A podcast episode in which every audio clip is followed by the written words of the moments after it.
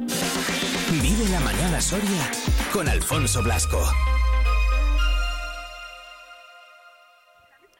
Os lo hemos ido contando a lo largo de esta misma mañana. CESIF ha alertado de la preocupante situación del empleo público. Advierten que, eh, eh, de que el 40% de la plantilla de atención primaria, por ejemplo, el 25% de atención especializada del SACIL, se va a jubilar en los próximos seis años. Seis años que pasan rapidísimo. Eh, casi cuatro han pasado ya de, de la pandemia para que nos hagamos un poquito la idea. Vamos a ampliar este tema. Vamos a saludar a Benjamín Castro, es el presidente autonómico de CESIF. ¿Qué tal, Benjamín? Muy buenas. Muy buenas tardes, Alfonso, y a todos sus oyentes. Encantado de, saludarte, eh, aunque el tema es un poco preocupante, la verdad. Hombre, desde luego preocupa y en CESIM nos ocupa. Mm. Estamos hablando de cifras que a nivel autonómico superan esa cifra, desgraciadamente. El 48% de los empleados públicos de la Junta de Castilla y León se van a jubilar en los próximos 15 años. En los próximos 6 años, pues alrededor de un 30 ya porque la media de edad es la que es. Y entonces pues nos preocupa y lo que exigimos a la administración es que se ponga a trabajar de forma inmediata porque sabemos que es imposible reponer plantillas en un año pero habrá que hacer un plan pues no sé si en tres cuatro años pues para reforzar esas plantillas antes de que abandonen ese talento la administración porque ya no es tan simple como cubrir la plaza a través de una oferta de empleo público, sino que hay que formarle, tiene que saber la realidad de la administración y, poder desplegar el servicio público de forma adecuada.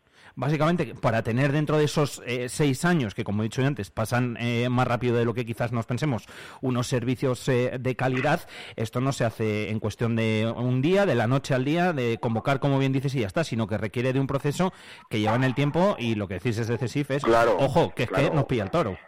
Claro, recordemos que estamos hablando de administraciones públicas, o sea, igualdad mérito, capacidad que consagra nuestra Constitución. Y ello conlleva pues unos procesos largos.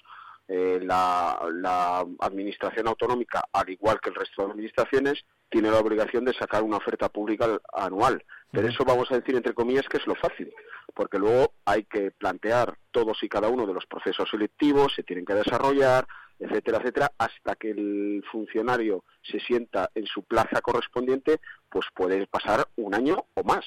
Entonces eh, hay que ponerse las pilas y ponerse a trabajar de forma inmediata. Yo, Benjamín, cuando, eh, cuando escucho esto, eh, me viene siempre una pregunta a la cabeza y es, ¿y, el por qué? ¿Esto es cuestión de, voluntad política? ¿Es cuestión de, de qué tanto trabajo que no se llega a, hacer esto? O, no sé, un poco el por qué. Bueno, pues es, es, un, es un poco de todo. Desde luego, voluntad política muchas veces brilla por su ausencia. No nos olvidemos que un presupuesto público no deja de ser una elección. Entonces, hmm. mm, es cuestión de dónde quiero poner el dinero. Es, complejo, es verdad que el, el, dinero no es infinito, pero desde luego, cuando hablamos de recursos y servicios esenciales, pues bajo nuestro criterio, creo que no es un disparate decir que hablar de sanidad es importante, que hablar de servicios sociales es imperativo más en esta comunidad y entonces por tanto destinemos el dinero donde hay que destinarlo. Y bueno, y además hay que hay que recordar una cosa. El consejero Carriedo, el consejero de Hacienda, estos días se está prodigando por los medios de comunicación hablando de que van vamos a tener el, presupuesto más grande de la historia de Castilla y León.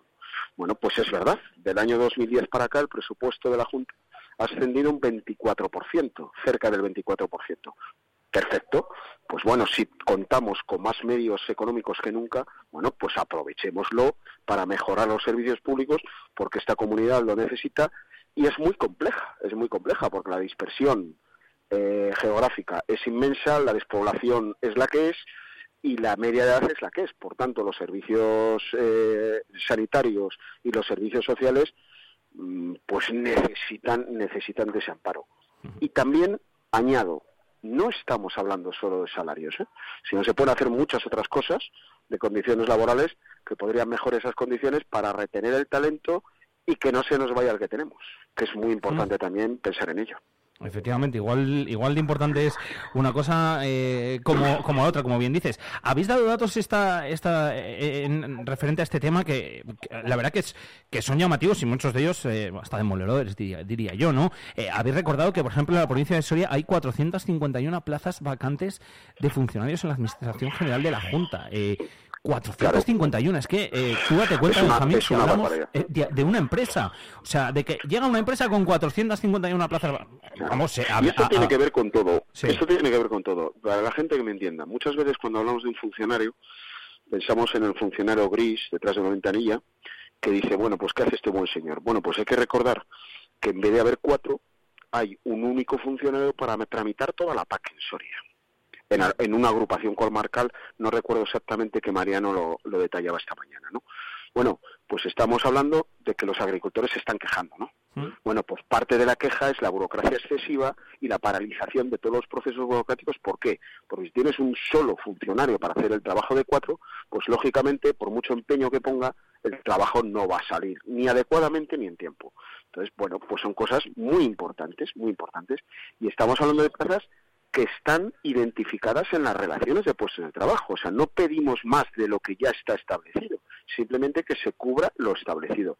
Bueno, pues hemos perdido mucho tiempo, las tasas de reposición han demostrado ser totalmente ineficaces y si contrarias a lo deseado, bueno, pues hagámoslo, pongámonos en marcha y lo que pedimos nosotros es la, la necesaria reunión urgente de la Mesa General de Empleados Públicos para poner coto todo esto, ponernos a trabajar para, para cuanto antes empezar a poner orden. Yo me estoy recorriendo eh, en estos días que me toca Castilla León, lo hago todos los años a principios de año, y es que, por desgracia, lo que hoy denunciamos en Soria es un común denominador en toda nuestra comunidad. Eso es eh, también otra otra de, las penas que digo yo. Eh, hemos hablado ya, ser, hablado por ejemplo de un sector como es el, de la agricultura. Además, fíjate, en estos días en los cuales eh, están protestando en, en, la calle, podemos hablar de sanidad. No quiero decir que uno sea más importante que otro, porque lógicamente todos son importantes, ¿no? Pero en el tema de, la sanidad, uff, es como que no sé si es que preocupa especialmente, aunque todos son importantes, insisto. Sí, no, hombre, lógicamente la sanidad es más permeable a todos. Al final todos cuando estamos enfermos hmm. eh, es un tema delicado y a todos nos preocupa, eh, lógicamente, ¿no? Eh, en sanidad nosotros, ya hace cuatro años, estaba todavía la consejera Casado, la presentamos un proyecto que entendíamos el mínimo necesario, creo que fueron 13 las medidas que le presentamos, para poner en marcha de forma inmediata para empezar, para empezar el camino de que recuperar la calidad en la atención primaria porque está catastrófico. O sea, mm. realmente no hay facultativos. Eh, con enfermería está pasando prácticamente lo mismo eh, que está pasando con los facultativos ya. Bueno, pues habrá que mirar esas profesiones que, que están altamente feminizadas y como digo, no todo es el salario. Bueno, pues también hay que hablar de maternidad, hay que hablar de conciliación, hay que hablar de muchos medios. ¿Y por qué no? Una de las medidas que presentábamos era mejorar la fiscalidad de aquellos funcionarios, eh, hacer más atractivas las plazas ultraperiféricas de difícil cobertura, para hacerlas más atractivas porque quieren ir, porque claro, nos ocurre una cosa. Mm.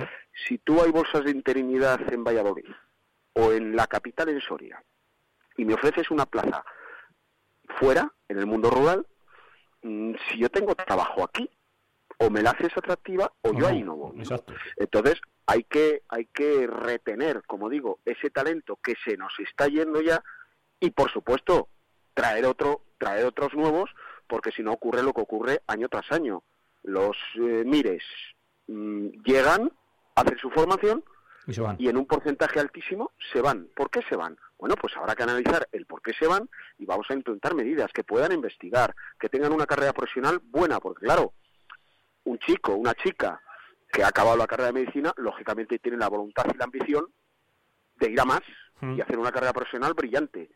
Y si no le das oportunidades de investigación, pues tampoco quiere venir. Y si encima le ofreces plazas mal pagadas, interinas muchas veces en precario, pues lógicamente te dice, mm, hasta luego, me voy a Madrid mm. o más allá. Eh, hace poco yo al actual consejero le comenté una oferta que nos había llegado que estaba haciendo la embajada de Irlanda, creo recordar, a los colegios profesionales en Castilla y León. Y ponía algo así como que les ofrecían un sueldo medio, mínimo, perdón, de 60.000 euros al año, de ahí para arriba, y luego unas condiciones de conciliación, etcétera, etcétera, fantásticas. Hmm. Claro, si tú no tienes la vida ordenada, no tienes cargas familiares, mm, inglés ya mm, todos los chavales lo saben de sobra, hmm pues adiós me voy a Irlanda. Bueno, pues habrá que, yo no digo llegar a los 60.000, yo no, yo no, yo no pongo cifras. Lo que digo es que habrá que hablar, habrá que buscar fórmulas y lo que nos negamos en CESIF es a bajar los brazos y, y, a, y a normalizar lo que no debiera ser normal. Eh, claro, la, pregunta ahora todo esto es, Benjamín, ¿estamos a tiempo de, ya no de que pasen esos seis años, porque entiendo que dentro de esos seis años lo que va a pasar es que la situación eh, puede estar incluso peor o, agravarse más, eh, pero estamos a tiempo todavía de, mejorar en, todos estos aspectos que son muchos además? siempre, o sea, si, si sientas en una mesa a los actores principales en todo esto, y los actores también somos los sindicatos, no por antojo ni porque nos creamos más que nadie, sino porque al final yo en CESIF, como primer sindicato en Castilla y León en, las administraciones públicas, lógicamente tengo en mis filas gente que sabe y sabe mucho de todo esto. Entonces, si le sientas en una mesa, estoy convencido que algo bueno sale. Y por supuesto que siempre se está a tiempo, si se quiere, si hay voluntad política, hombre, y acompañada de voluntad presupuestaria y que todo se vaya donde se tiene que ir. Eh, y a nuestro entender, por supuesto, siempre se puede. Lo que invito al gobierno regional es a, pasar de las musas al teatro. Todos hablamos de lo que nos preocupa, pero muchas veces los políticos hacen más de narradores que de gestores. Mm. No, para narrar ya estáis vosotros los periodistas. Mm. No, tú no me digas que está mal, ya lo sé, vamos a ponerlo solución. Pues ojalá, ojalá eh, se ponga se ponga solución. Al final, eh, yo esto lo digo para que la gente lo tenga en cuenta siempre. Estamos hablando de, empleo público, estamos hablando al final de servicios, de servicios eh, y de muchos más ámbitos que luego pues todos necesitamos en el mundo rural, en la ciudad, en Soria Capital, en todos los pueblos, en todos los municipios. A lo que voy con esto es que es algo eh, mm, que, que al final nos afecta a todos, Benjamín. Claro, y luego eh, voy más allá del gobierno ya. Sí. Y hablo ahora, me voy a hablar de las Cortes de Castilla nuestros legisladores, en, función de las competencias de Castilla y León, que la competencia en la comunidad tiene algunas de las más importantes, como es educación, como es sanidad, bueno, pues a qué esperamos para aprobar una ley de función pública, que es un poco la norma base que de ella parte el resto. Bueno, pues llevamos tres años de retraso. ¿Qué pasa con las relaciones de puestos de trabajo? Que hay que actualizarlas y sobre todo las que se refieren a los servicios periféricos en las nueve provincias, bueno, pues que están por hacer, llevamos dos años negociándolas y no acaban de salir. Bueno, pues todo eso, todo eso conlleva a que al final el funcionario, pues, pues no entran nuevos funcionarios, el que está está cabreado, eh, no, de como no hay RPT no hay concurso de traslado y por lo tanto pues yo ni estoy a gusto ni quiero estar donde estoy. Bueno, pues un largo etcétera que lo que conlleva al final es un evidente detrimento de los servicios públicos. Bueno, pues aparte, aparte de de autofelicitarse cuando sale el informe PISA, por ejemplo, en, en educación y decir lo buenos que somos, vale, sí, somos buenos, gracias a los profesionales que, que no dejan en su, cejan en su, en su empeño, pero hombre, aparte, aparte, pues bueno, pues por ejemplo, eh, para cuando la enmienda de la ley de carrera profesional, que, que, los docentes tienen que elegir entre un complemento nacional y un complemento autonómico. Bueno, eso no se ve en ninguna comunidad de España es tan simple como quitar un artículo, o sea, un artículo del propio artículo de la ley. Hmm. Bueno, pues no se hace. Entonces, vamos a ver, aparte de la, de la lucha diaria que, que escuchamos y vemos en los medios de comunicación diariamente, bueno, sentémonos a trabajar de forma seria, dejemos las políticas partidistas e ideológicas aparte y hagamos lo que importa porque, como tú bien has dicho, son servicios esenciales que a todos nos importan y, nos debería preocupar un poco más. Efectivamente, que eso también eh, fija población, ¿eh? Y mucha. es uno sin los duda, sin duda. requisitos, yo creo, eh, que al final te hacen el decidir, si tienes oportunidad, vivir en un sitio o, o en otro. Benjamín, presidente, gracias por haber estado con nosotros. Muchísimas gracias. Buenas tardes.